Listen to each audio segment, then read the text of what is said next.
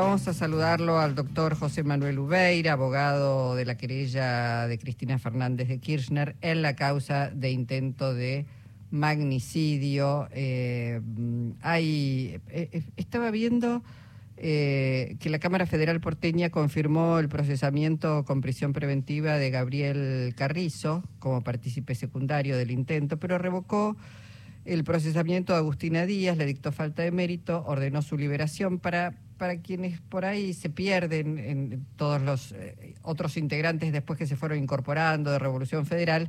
Este Carrizo era uno de los que trabajaba de vende copos de azúcar este, y, que junto a Sabac Montiel y, y, Brenda Uliarte estuvieron la noche del intento de magnicidio, merodearon, hicieron inteligencia previa.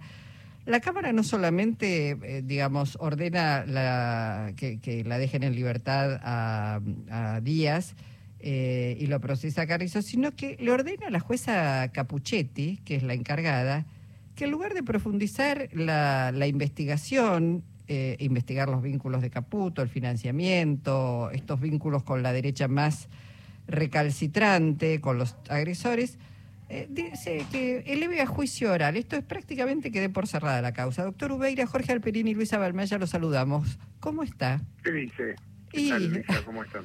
Estamos, estamos sorprendidos realmente con tantos elementos como para seguir tirando de la cuerda y llegar ya a los autores intelectuales que la, la Cámara ordene, ordene esto, ¿no? Elevar a juicio.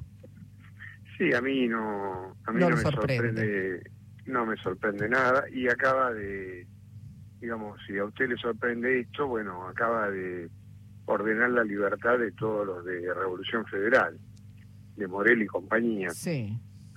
Este, entonces, este, lo único que tenemos es este, una obra teatral realizada en dos actos.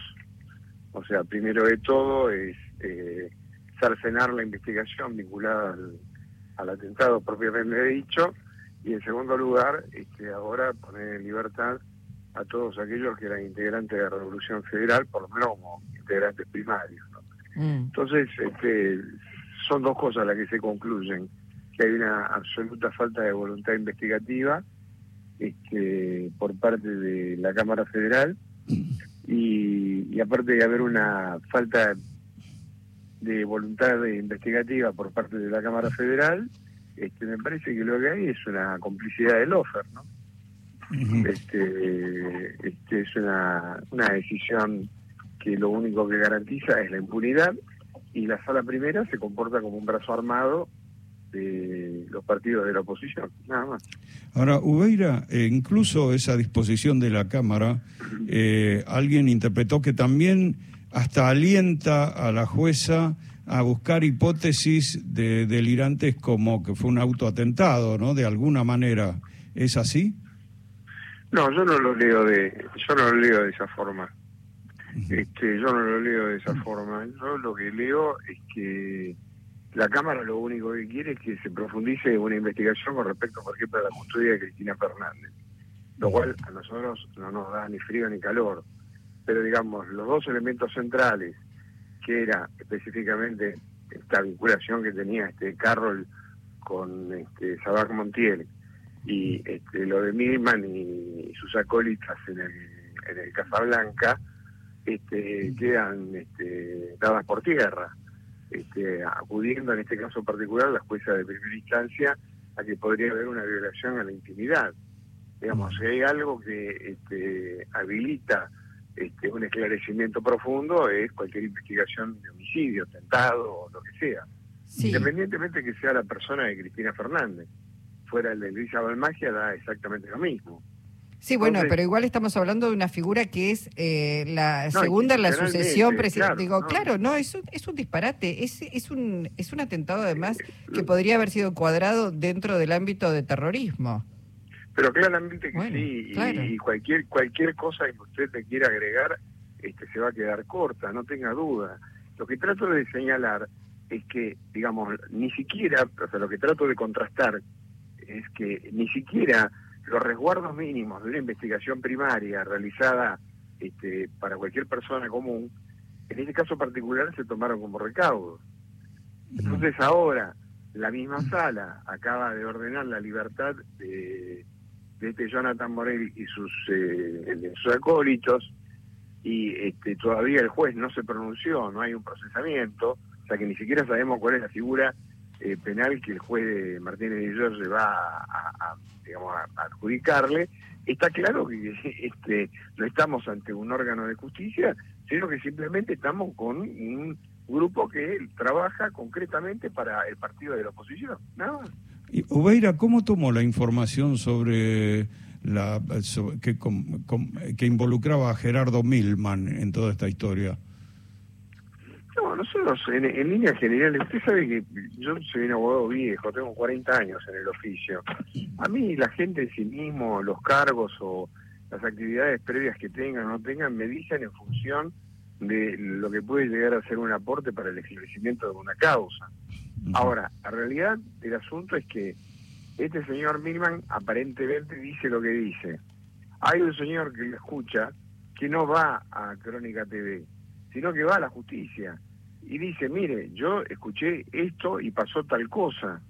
Y resulta que se comprueba que las dos personas que estaban con él mienten, porque dijeron que no estaban y después sí estaban, cuando las enfrentan con las cámaras, y resulta que eh, al que teóricamente terminan investigando es al señor que estaba en la mesa y hace la denuncia ante la justicia penal. No, no, es, es, es, desde todo punto de vista, doctor Ubeira, una, una locura y es tremendo porque, digo, está claro que parece imposible hacer justicia en un, además con una cámara. Vamos a mencionarlo, son Leopoldo Bruglia, Mariano Llorens, Pablo Bertuzzi, jueces además que iban a todas luces, digamos, que tienen connivencia con el poder político anterior al frente de todos, con el macrismo. Está clarísimo eso. Digo, hay miles de pruebas de causas es una justicia que no quiere hacer justicia, es una justicia puesta allí para proteger los dislates, los disparates y lo más rancio de la derecha violenta en la Argentina, porque eh, y, si usted me permite, Luisa, fíjese usted qué interesante, ¿no? En la cosa cuadernos que intervienen los mismos, cuando fue la etapa de instrucción, con unos cuadernos que nunca se peritaron, decretaron prisiones preventivas de gente que estuvo presa hasta dos años. Ahora se comprueba claramente con la pericia que se ha hecho en el juzgado de Martínez y Giorgio, no en el tribunal donde están los cuadernos, que los cuadernos son este, truchos de toda, de toda, este, de toda falsedad y que la confección es una confección que obedece a una operación de inteligencia. Y estos jueces son los que avalaron las detenciones que en su día se dictaron.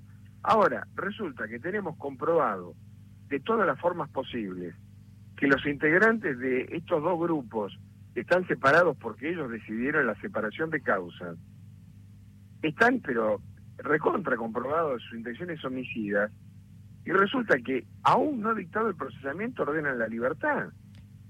Esto es, dejan, intentan cerrar la causa con el perejil, que no es ningún perejil, por otra parte, también hay que decirlo, que gatilló a 15 centímetros de la cara de Cristina Fernández de Kirchner, pero digamos, la la operación muere ahí.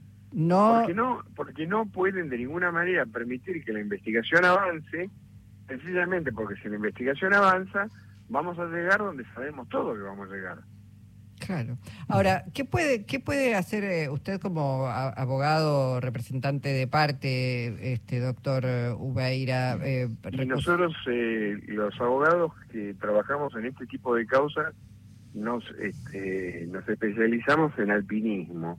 O sea, empezamos a trepar desde abajo hasta la cúspide. Entonces, obviamente terminaremos en los organismos internacionales, porque no creo que la Corte abra ningún recurso ni haya ningún tipo de posibilidad dentro del ámbito casatorio.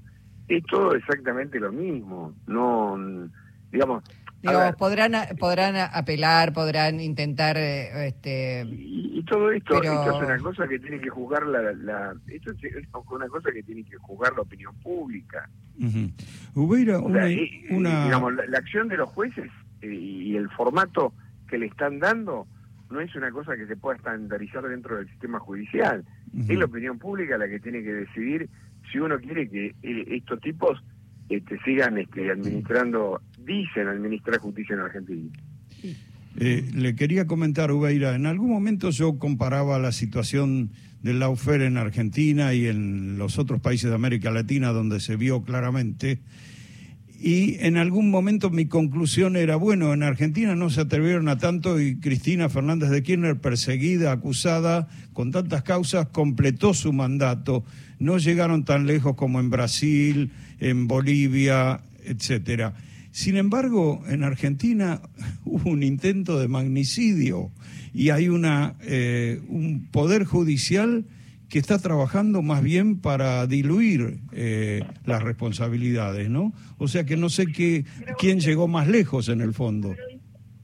Sí, yo, mire, no lo compararía, digamos, en cuanto a las actitudes o las acciones, digamos, de los poderes judiciales en forma comparativa, porque en cualquier caso digamos, no me parece que sean situaciones análogas. Pero yo tengo una mirada este, muy especial vinculada al tema. Yo creo que los sistemas capitalistas en sí mismos, y la justicia responde a los sistemas capitalistas, este, en el fondo, en algún momento determinado se dan cuenta de que si siguen por ese derrotero, este, finalmente terminan mal. Y hasta las propias clases dirigentes, las altas clases dirigentes, que son los que finalmente este, se enseñorean y pavonean en el manejo del sistema judicial de los diferentes países, este, en algún momento determinado advierten que ese tipo de conducta no lo llevan a ningún lado. En Brasil, la Corte Suprema de, Brasil decidió lo que decidió con respecto a, Luis Ignacio eh, Lula da Silva, lo que, resolvió, lo que resolvió, sencillamente porque era demasiado, o sea, eh, se estaba gestando un desorden social que a ellos particularmente los comprometía. En la República Argentina tiene un formato distinto. Este, aquí tenemos una derecha profundamente radicalizada, este, que, que, no, no, no puede tolerar bajo ningún tipo de, ningún punto de vista que existan algún tipo de partido que piense eh, digamos en algo que, que, tenga que ver de integración o de mejora de las condiciones de las grandes mayorías. Esto ha sido así, no ahora esto es de toda la vida con el Poder Judicial Nacional. Mm, o sea, no no sorprende, yo no, yo no estoy pero nunca, eh, Digo, eh, pero nunca se vio el descaro. O sea, este nivel de pornografía judicial no se vio ni siquiera en tiempo de la dictadura. Mm, o sea, yo lo que voy a decir, sé que creo que ya lo dije alguna vez en su programa, Luisa, pero este uno hasta, digamos, se encandila con la corte de Onganía. sí. Claro. ¿Entiende lo que quiero decirle? Clarísimo. Estamos tan mal que recordar que existió un Guillermo Borda, este, este Vidal, este, el, el, padre de Cabral, el Cabral actual, bueno, el padre de Cabral, ministro de la Corte. Usted miraba esa corte y en cualquier caso eran pero súper gorilas eran súper gorilas. Pero, no se atrevieron a tanto, no se atrevieron a tanto. No, no, no había cosas que usted, o sea, eh, las cosas normales no, no se resolvían de otra forma que no fuera por, por la vía de la sensatez. No, estos tipos no, no son, no respetan ni a su padre. Ahora, este, eh, está claro que además con el Consejo de la Magistratura, con en cabeza de Horacio Rosati, este, con, con hay muchas dificultades además para pedir juicio político, jury de enjuiciamiento, se protegen, se autoprotegen. Dejaron todo armado, en, sobre todo en determinadas áreas, doctor Ubeira, para que nada cambie y sobre todo para seguir protegiendo, digamos, al poder real en la Argentina. Esto es... Pero no, no tenga la menor duda, pero de la manera más obscena y de la manera más, este, yo digo, pornográfica, porque creo que la figura que les cabe. Pero esto de, de la libertad de, estos cuatro, de estas cuatro personas que están detenidas, sin haber esperado el auto de procesamiento y los términos en que fuera dictado por parte del juez, es literalmente un escándalo. Entonces, este, ya mucho más para decir no hay, este, Luisa. Bueno, supongo que van a apelar de todas maneras esta medida. Una, una cosa que lo excede porque es otra causa, pero vi que el, el fiscal Franco Picardi lo imputa Mauricio Macri por el armado de un plan sistemático de espionaje ilegal, en otra causa que tiene procesados a Gustavo Arribas, a Silvia Magdalani por el espionaje en el Instituto Patria, pero lo que hace Picardi es mostrar en, en todo su escrito la utilización de espías, de un sistema ilegal de persecución, de espionaje, que ha hecho Macri, ¿le, genera alguna, alguna expectativa de que o, es solamente un acting y, esto quedará en la nada? No, no, no, yo creo que Picardi lo que escribe este, lo siente y lo cree. Aparte no es ni más ni menos que la realidad. El reflejo, claro, o sea, no, enunciado ahí. Está haciendo, no está haciendo nada que sea muy distinto a lo que los papeles este, los testimonios lo llevan. Lo que ocurre es que, bueno, es como este, la fábula del león sordo, ¿no? O sea, este, estaban todos embelesados escuchando al violinista hasta que llegó el león sordo que no escuchó la música y se los comió. Bueno, el tema es eh, que el, fiscal Picardi es un león sordo dentro del sistema este, del Poder Judicial. O sea, una persona que no, no, no escucha, o por lo menos está claro que no cede ante las presiones de, de, lo que son los poderes constituidos dentro del propio Poder Judicial.